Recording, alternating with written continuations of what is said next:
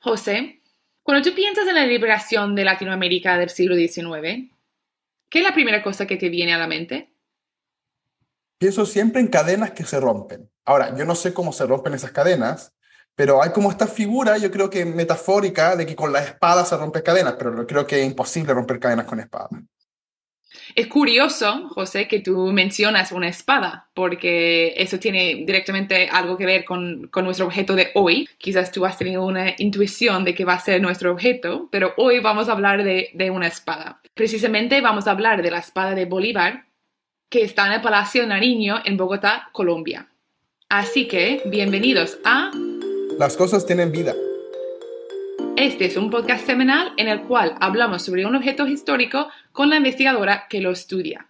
Hoy tenemos la gran fortuna de hablar con Juliana Ramírez Herrera, quien es doctoranda en Historia del Arte de la Universidad de Harvard. Se especializa en arte precolombino de Centroamérica y el Caribe.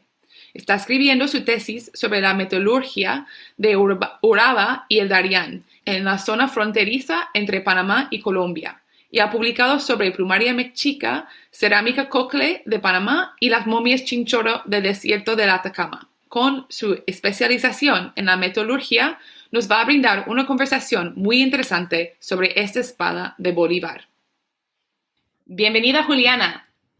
Bienvenida. Hola, gracias.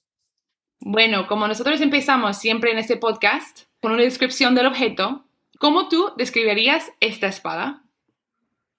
Es una espada que obviamente se usó para pelear, ¿sí? No es una espada ornamental, no es una espada de decoración. Entonces la espada está desgastada, la espada se nota que tiene uso.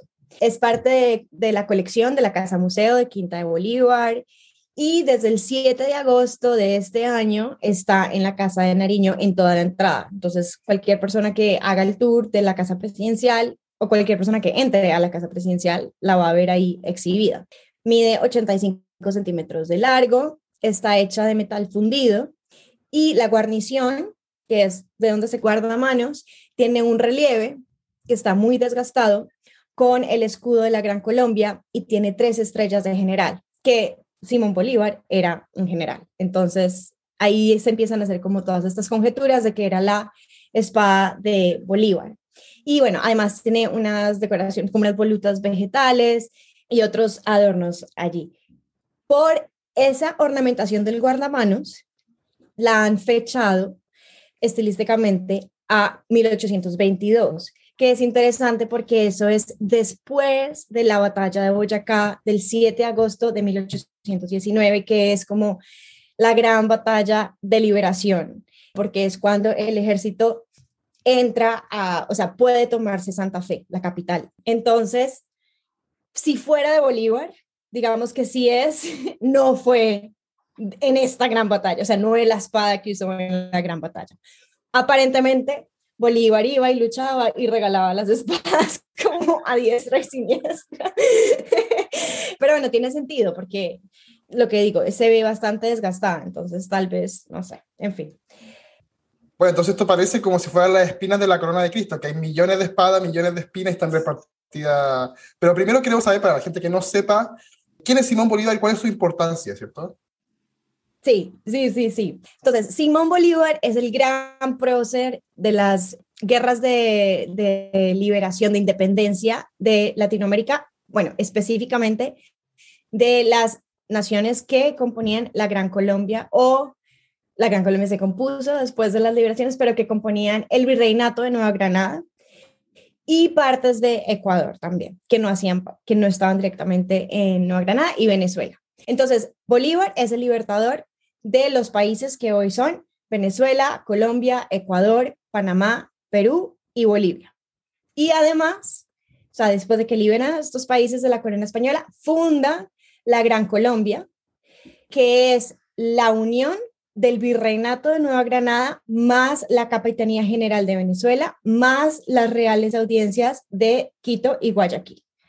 Obviamente, esa unión finalmente se disuelve en, en 1830 y, no, no, pues no, no es exitosa como, como experimento político, pero la imagen de Bolívar como el gran libertador de Latinoamérica y además defensor de la unión de las, de las naciones jóvenes de Latinoamérica pues nos acompaña hasta hoy.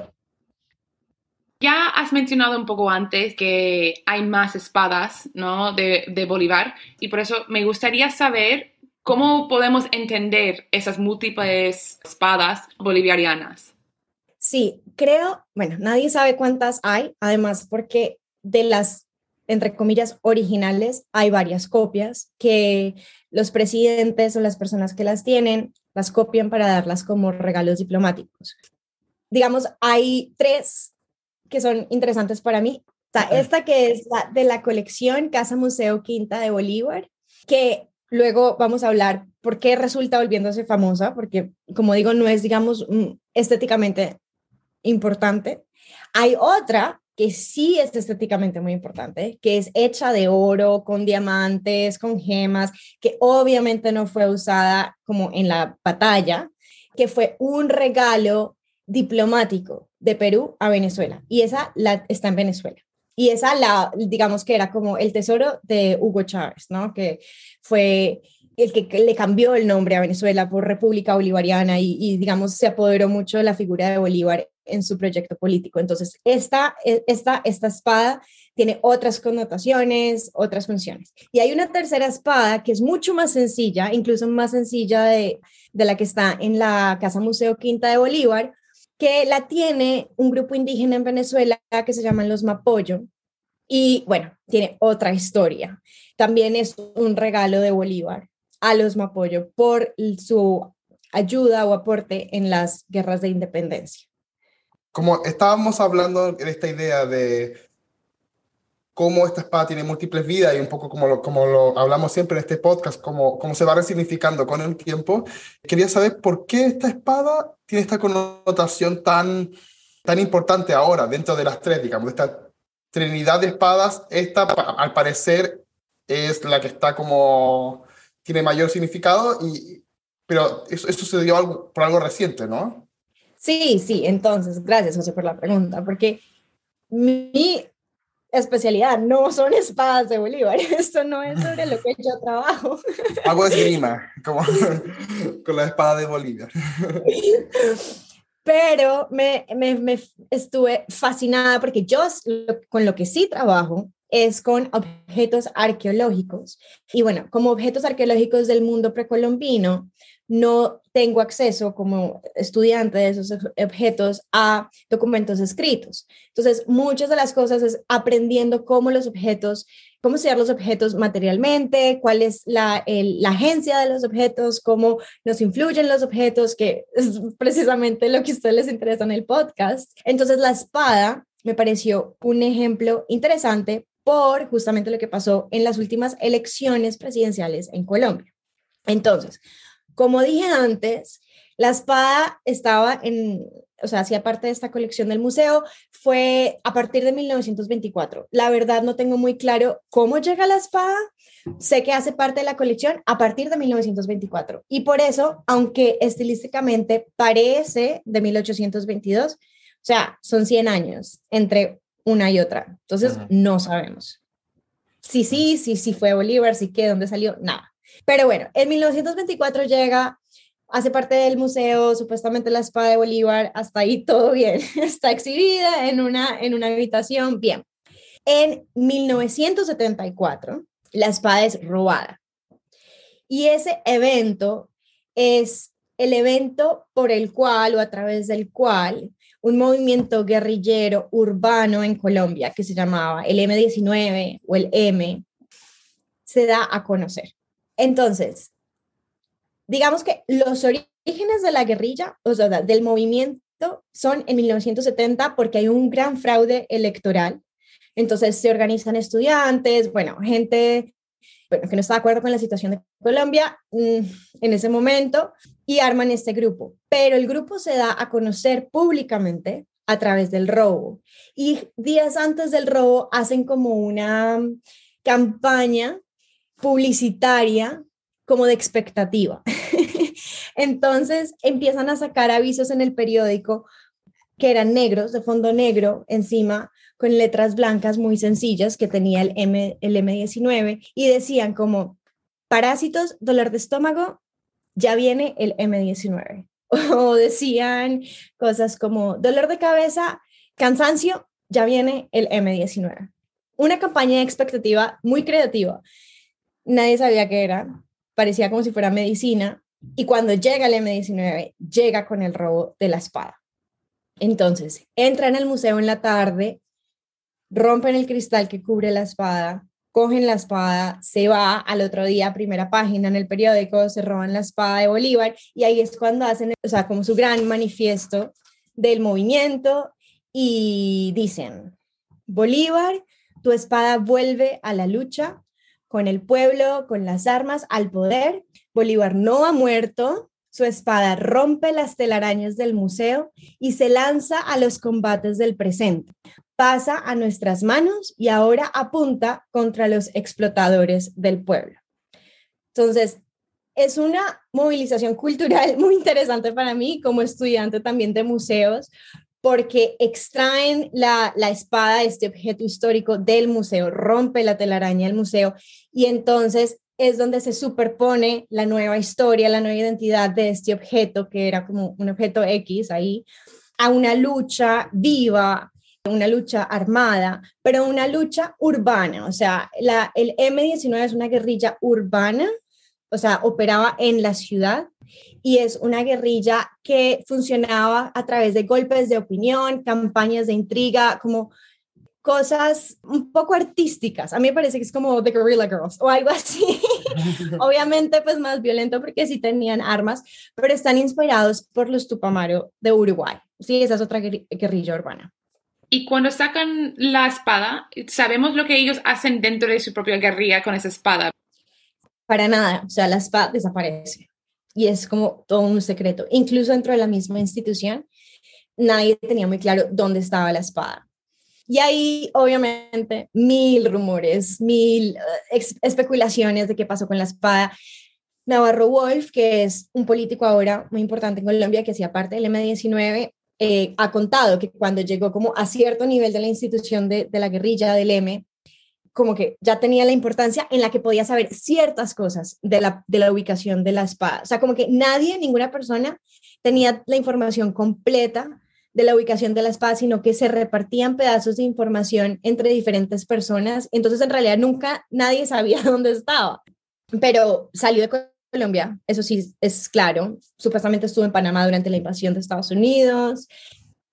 Estuvo un tiempo también aparentemente escondida en la casa del poeta León de Greiff y finalmente termina en Cuba porque cuando la devuelven, cuando el M-19 se desmoviliza y devuelven la espada, llega desde Cuba. Entonces, en algún momento llegó a Cuba, pero, la, pero fue completamente un acto simbólico, o sea, no, no la usaron, no salían posando con ella, nada, la espada se escondió. Y de hecho, el M robó no solo la espada, robó además unas espuelas y unos estribos de Bolívar, que esos todavía andan perdidos, o sea, nunca, nunca nadie supo qué pasó con ellos. Y eso nos lleva un poco a, a lo que pasó actualmente, ¿no? A lo, a lo de Petro, porque la llevaron o no la, la, ceremonia, ¿no? La, fueron, la mandaron a buscar de como si fuera un personaje, el personaje más importante de la República, ¿no? Sí, exacto. Entonces, lo que pasado en las elecciones presidenciales de este año demuestra también como la multivalencia del objeto. Porque Bolívar, al ser el libertador de las naciones de, pues, de, de Colombia, pero otras naciones en Latinoamérica, es una figura que es importante para todo el mundo. O sea, de derecha o de izquierda, todo el mundo tiene una forma de agarrarse de la figura mítica de Bolívar. Entonces, digamos, a la espada la han ido a visitar personas de ideología tan diferente como Hugo Chávez y como Álvaro Uribe Vélez, sí, que es como la extrema izquierda y la extrema derecha en Latinoamérica. Entonces, en el 2020, el presidente Iván Duque saca la espada de por allá donde la tenían escondida en una bóveda en el Banco de la República, la saca para exhibirla en la Casa de Nariño, en un corredor, no en la entrada, pero en un corredor. Cuando Gustavo Petro gana las elecciones, Gustavo Petro fue militante del M19. Iván Duque, obviamente, pues lo tiene que recibir en la Casa de Nariño, hacerle un tour, todas las cosas protocolarias, y va, van a ver la espada juntos.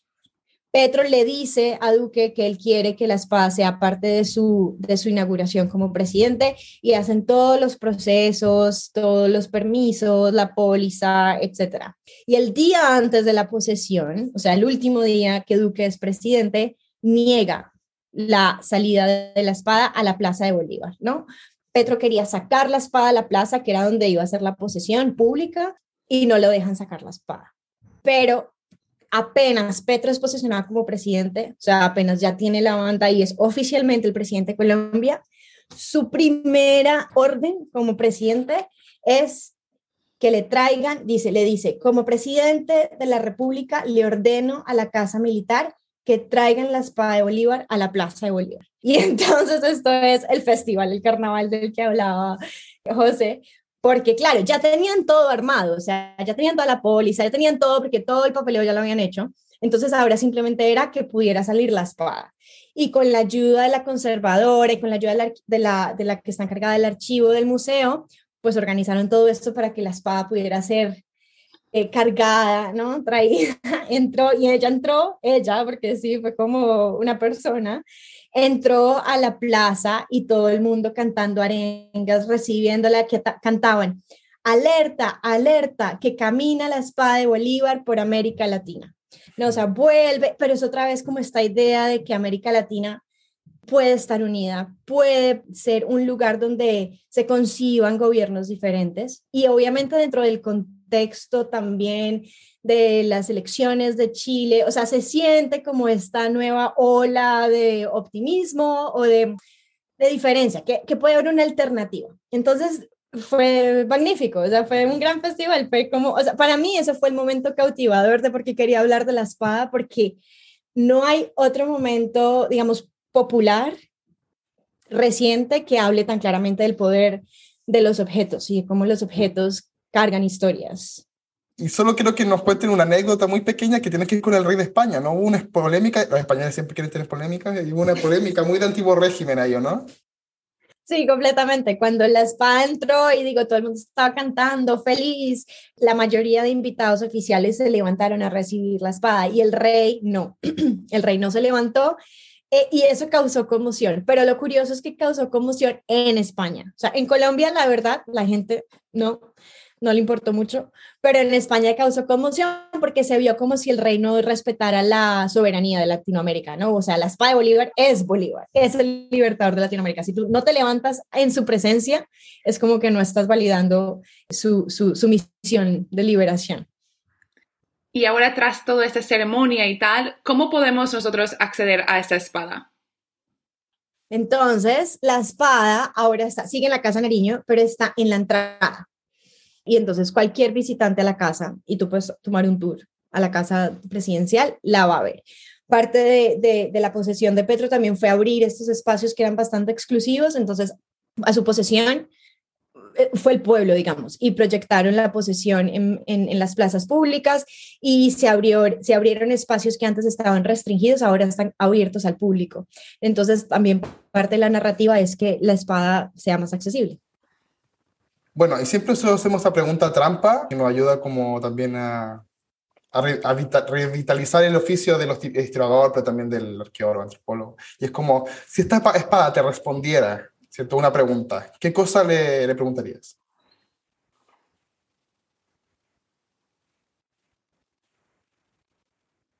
Yo creo que le preguntaría qué se sintió ser robada. La verdad, a mí no me interesa mucho como si fue Bolívar o no. Me parece que eso es irrelevante al poder que tiene el objeto y en parte es como de mi hacer, de mi quehacer académico, es cuestionar esas, esas historias de origen, como ese deseo de saber el origen de las cosas, qué fue la verdad, porque independiente de, de, la verdadera, entre comillas, historia, la implicación que tiene el objeto es más poderoso. Entonces, a mí me interesaría saber qué sintió al ser robada, Sí, como, ¿qué, ¿qué, diferencia sintió la espada entre estar en el museo y luego entrar a una guerra, a una guerrilla urbana? Buena pregunta. Seguramente la gente va a querer seguir ¿no? estudiando sobre esta espada y por eso pudieras recomendarnos una lectura. Bueno, pues la verdad, las mejores, digamos, como cosas que uno podría hacer es buscar artículos de periódico, videos para estas cosas, sobre todo recientes con, la, con las elecciones presidenciales y con el robo. Pero personalmente, como historiadora del arte, me interesa mucho esta idea de la guerrilla urbana, de las de, los métodos culturales, como la subversión cultural que acompañó la, emergencia del, del movimiento y no hay mucho escrito sobre eso, pues que yo conozca, aunque no soy experta, pero hay un artículo que habla sobre la relación entre el teatro La Mama y el M19. Y el teatro La Mama es como un teatro alternativo, un off-off-Broadway eh, theater, que son teatros alternativos que rechazaron el comercialismo, el, la comercialización del teatro en Nueva York y eventualmente un, como una versión de eso llega a Colombia a través del escultor Edgar Negret. Entonces es muy interesante porque es como una combinación entre teatro alternativo de Nueva York con la gente canónica del arte colombiana como Edgar Negret, Marta Traba y este guerrillero, este movimiento guerrillero underground cultural de Bogotá. Eh, ¿Cómo se junta todo eso? Me parece súper interesante. Bueno, muchísimas gracias, Juliana, por esta conversación tan, tan interesante. Muchas gracias. Gracias. Kate, ¿qué hemos aprendido hoy?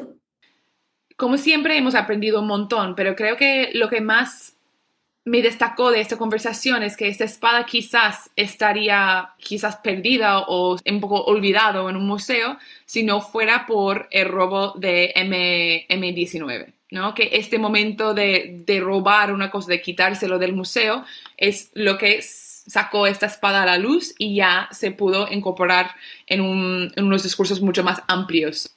Y volvemos siempre a lo que nosotros queremos como expresar a nuestro público, que es como cómo estos hitos contemporáneos pueden intervenir en el desarrollo de una vida de un objeto. Y me recuerda mucho a lo que pasó, por ejemplo, con en el podcast de Lucila sobre Cristo de Mayo, que a partir de un terremoto, un hecho inédito, este objeto se transforma, ¿cierto? Y eso es súper interesante, pero también la propiedad, como vimos con Angélica y el pesebre, la propiedad era importante, la propiedad era de un héroe de la independencia también en ese caso, y eso también lo viste como de un halo de misticismo que lo, que lo hace como le da como centro de gravedad, ¿cierto? Como que uno lo ha atraído y ahora está, en bueno, le pasa en el Palacio Nariño, etc. Entonces es interesante cómo estos múltiples elementos van generando como esa atracción, ese deseo por tener esa espada. Sí, sí. Así que muchísimas gracias por acompañarnos en este episodio. Se puede ver esa espada en nuestro Instagram. Las cosas tienen vida. Y se puede tener más noticias en nuestro Twitter. Cosas tienen vida. Y les esperamos en el próximo episodio. Nos vemos. Muchas gracias.